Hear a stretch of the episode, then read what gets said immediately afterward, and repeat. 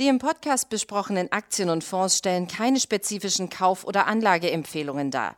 Die Moderatoren oder der Verlag haften nicht für etwaige Verluste, die aufgrund der Umsetzung der Gedanken oder Ideen entstehen.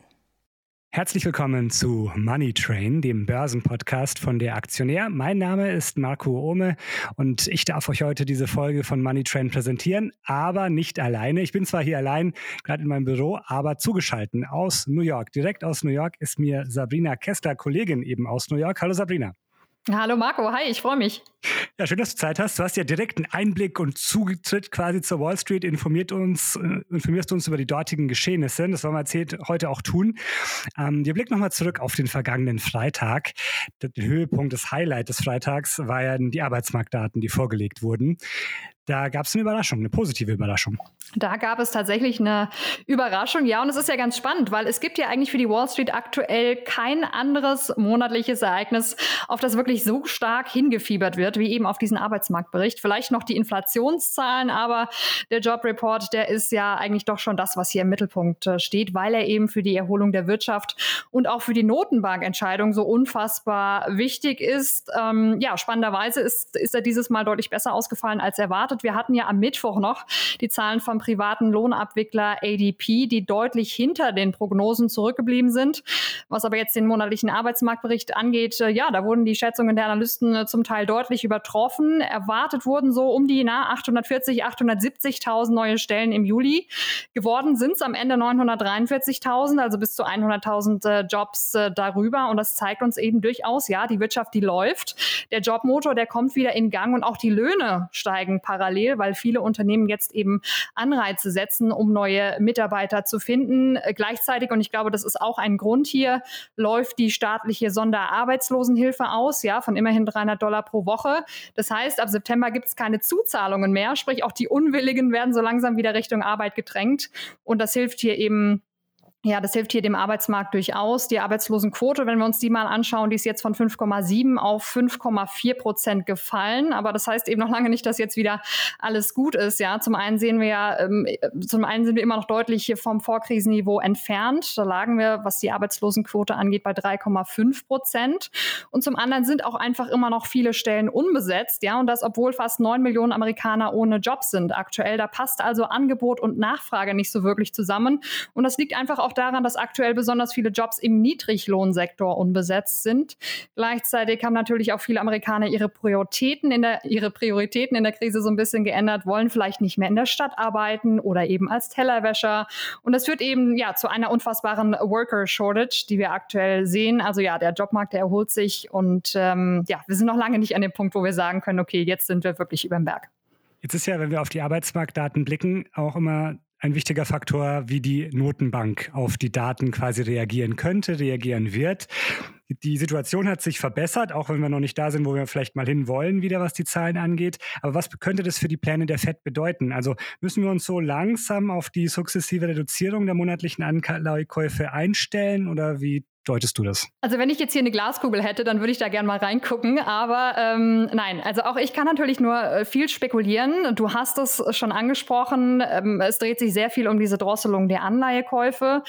Denn äh, ja, mit diesem Anheben des Leitzinses ist aus Sicht der Wall Street nicht vor dem Jahr 2023 äh, zu rechnen. Deshalb liegt eben der komplette Fokus jetzt erstmal darauf, wann und mit welcher Geschwindigkeit die Anleihekäufe zurückgefahren werden. Und ähm, genau da kommt es jetzt eben auch auf diesen Arbeitsmarktbericht Bericht an. Ja, Paul hat ja bereits mehrfach betont, dass es der Notenbank eben nicht nur um Preisstabilität geht, sondern vor allen Dingen auch um die Vollbeschäftigung, auch wenn ja immer noch so ein bisschen unklar ist, welche Zahl oder welche Arbeitslosenquote er sich da eigentlich konkret vorstellt. Da ist Paul ja immer so ein bisschen vage unterwegs, was das angeht. Ähm, klar ist aber zumindest, dass es sicherlich noch eine Zeit dauern dürfte, bis sich der Jobmarkt so stark erholt hat, dass Paul dann wirklich mit absoluter Zuversicht sagen wird, okay, jetzt ist es soweit, jetzt ziehen wir an. Und trotzdem muss er natürlich einfach auf aufpassen, ja, dass die Wirtschaft aktuell nicht überhitzt. Denn äh, klar, die Geldflut der Notenbank, wir haben es in den letzten Monaten gesehen, die ist ja mit ein Grund dafür, dass die Märkte nahe am Allzeithoch stehen. Also das ist eine absolute Gratwanderung, die Paul jetzt hier vollziehen muss. Zumal im Hintergrund ja auch die Preise immer weiter anziehen. Inflation ist also ein riesiges Thema aktuell. Da müssen wir uns nur mal die Häuserpreise in den USA ansehen. Ich habe vorhin mal geguckt, so ein klassisches Einfamilienhaus kostet aktuell im Schnitt 363.000 Dollar. Also ähm, der Fuß von Paul, der kann hier definitiv nicht für immer auf dem Gaspedal stehen. Also es wird durchaus spannend sein, wann die Ankündigung kommt und wie der Fahrplan dann auch aussieht. Und äh, ja, da hat die Wall Street durchaus eine recht dezidierte Meinung, was das angeht. Es sind ja jetzt nur noch knapp zwei Wochen, äh, bis diese jährliche Notenbankkonferenz in Jackson Hole im Bundesstaat Wyoming stattfindet. Also ein Symposium, auf dem dann alle möglichen Wirtschaftswissenschaftler, Zentralbanker und auch Finanzmarktexperten zusammenkommen und wo dann zumindest aus Sicht der Wall Street ja angekündigt werden könnte, dass bald dann ein Fahrplan zur Drosselung äh, kommt. Aktuell rechnet man jetzt ähm, oder aktuell geht man davon aus, dass möglicherweise bei der nächsten Notenbanktagung im September dann auch ein entsprechender Zeitplan vorgelegt werden könnte. Aber auch da rechnet man ähm, nicht damit, dass Paul dann jetzt wirklich einen Monat später direkt aufs Bremspedal treten wird. Also ähm, hier möchte man wirklich so einen Abverkauf vermeiden, wie man ihn ja damals bei Ben Bernanke gesehen hat. Also ich denke mal, dass wir frühestens zum Jahresende, wenn nicht sogar erst im Januar äh, nächsten Jahres, dann hier wirklich mit einer Drosselung rechnen müssen. Wie haben denn die Märkte der Dow und Co., wie haben die reagiert auf die Arbeitsmarktdaten vergangenen Freitag? Ja, es ist aktuell ähm, so ein ganz interessanter Mix aus äh, Ungewissheit über die Zukunft, ja, Angst, äh, Bauchschmerzen, die viele Anleger haben und äh, auf der anderen Seite einfach eine gewisse Form von Gelassenheit, weil man natürlich durchaus sieht, okay, die Wirtschaft, die erholt sich, den Jobmarkt, den, dem geht's einfach besser und äh, auch die Virusvariante, die kann uns zumindest aktuell gesehen noch nicht so wirklich ähm, viel anhaben. Das liegt natürlich zum einen äh, daran, dass inzwischen eine beträchtliche Anzahl von Menschen Menschen einfach geimpft ist. Äh, jeder zweite Amerikaner hat eben die zweite Dosis bereits bekommen. 70 Prozent haben zumindest schon mal die erste Spritze erhalten. Ja, also ähm, das entwickelt sich eigentlich ganz gut. Dazu kommt, dass das Impftempo aktuell wieder anzieht, was ganz spannend ist. Ne? Wir hatten in den letzten Wochen eher noch darüber gesprochen, dass wir hier viele Impfgegner haben. Aktuell entwickelt sich der Trend eher wieder zur Impfung hin, zur Impfung hin, was natürlich auch an der Impfpflicht vieler Unternehmen liegt. Also so Firmen wie Walmart, Netflix, United Airlines, Disney, aber auch die US-Regierung selbst und die Stadt New York zum Beispiel, die verlangen von ihren Angestellten inzwischen, dass die sich eben immunisieren lassen, wenn sie zur Arbeit kommen. Und wenn sie das nicht tun, dann sind sie eben gefeuert. Und das treibt dann durchaus ja den einen oder anderen Impfgegner dann doch dazu, sich hier vielleicht ähm, impfen zu lassen.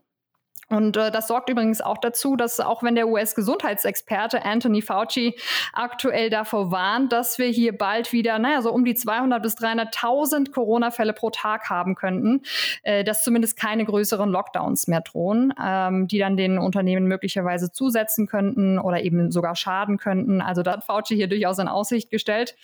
Also die Lage ist schon besser als letztes Jahr und äh, trotzdem, ich habe es am Anfang erwähnt, ist natürlich schon diese Unsicherheit da, äh, die Unsicherheit, wie es in den kommenden Monaten weitergehen könnte. Und das sieht man ganz schön, wenn wir uns mal zwei oder zwei, drei verschiedene Parameter und Entwicklungen ansehen. Ja, also zum einen gibt es ja den schönen Fear and Greed Index. Das ist äh, ein Stimmungsbarometer von CNN. Ähm, und das zeigt tatsächlich, dass die Anleger trotz des Rekordniveaus in den vergangenen Wochen, äh, salopp gesagt, aktuell kurz vor einem Nervenzusammenbruch stehen. Der Index zeigt nämlich aktuell einen Wert von 26 an. Da sind wir im Bereich Bereich der Angst und ab 25, also nur einen Ticken darunter, da kommen wir dann schon in den Bereich der extremen Angst, was äh, sehr, sehr ungewöhnlich ist, weil die Aktien ja mit Ausnahme der letzten Tage zuletzt äh, ja ständig neue Bestmarken markiert haben.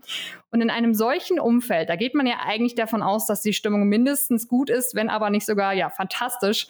Aber das Gegenteil scheint ja aktuell der Fall. Also da ist äh, schon so ein bisschen Angst eben aktuell da in den Köpfen der Anleger. Und dazu kommt, und das ist auch spannend, dass wir in den letzten 100 190 Handelstagen keinen einzigen Tag hatten, wo der S&P 500 um mehr als 5 Prozent gefallen ist.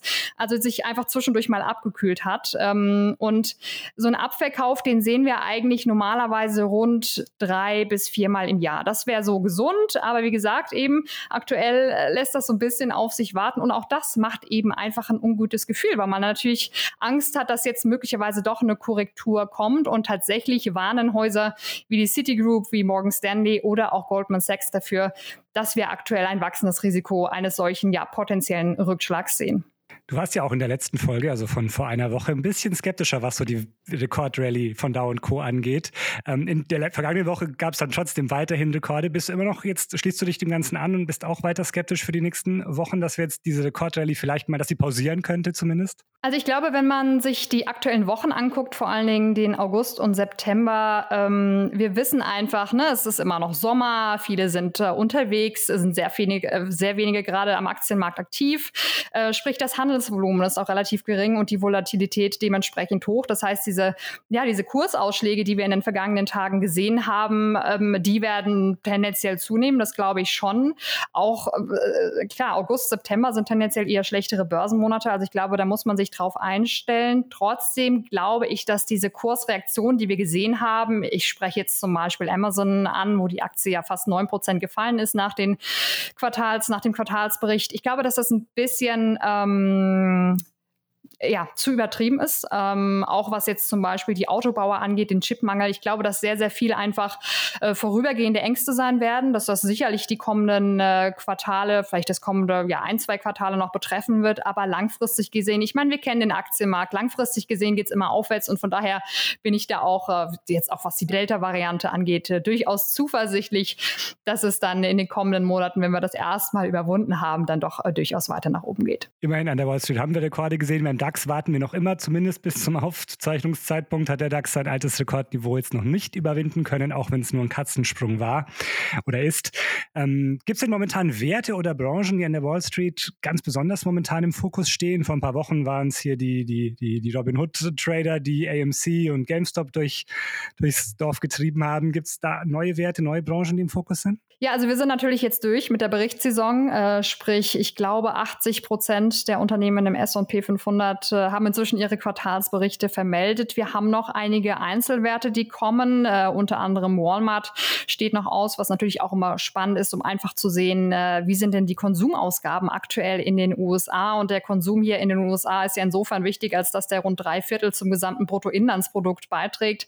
Dementsprechend werden sich die Analysten und die Investoren da sicherlich noch mal draufstürzen. Aber der große Fokus der Wall Street, äh, der liegt jetzt natürlich erstmal auf der kommenden Notenbanktagung im September und davor natürlich auf Jackson Hole. Also ich denke, da wird jetzt erstmal abgewartet. In den kommenden Wochen wird, äh, werden die Kursausschläge sicherlich noch sehr, äh, sehr, sehr erratisch ausfallen. Aber ähm, was jetzt große Neuigkeiten anbetrifft, ich denke, da fokussieren wir uns vor allen Dingen auf die Notenbank, sicherlich noch auf das Infrastrukturpaket, was von US-Präsident Biden erwartet wird. Und natürlich schielen die ein oder anderen Aktionäre sicherlich auch noch auf China, aber das ist ja wieder ein ganz anderes Thema. Können wir beim nächsten Mal noch genauer drauf eingehen. Jetzt wollen wir doch nochmal uns einen Unternehmensbericht genauer anschauen.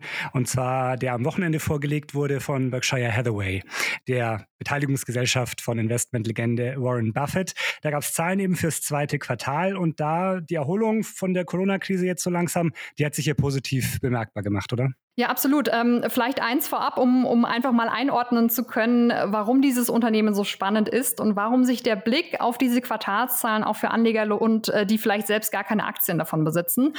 Und das ist auch relativ schnell erklärt. Ähm, wenn wir über diese Holding sprechen, dann sprechen wir ja im Grunde genommen über wirklich einen massiven Firmenkomplex, der aus, ich habe vorhin mal geschaut, ich glaube insgesamt mehr als 100 verschiedene Unternehmen besteht.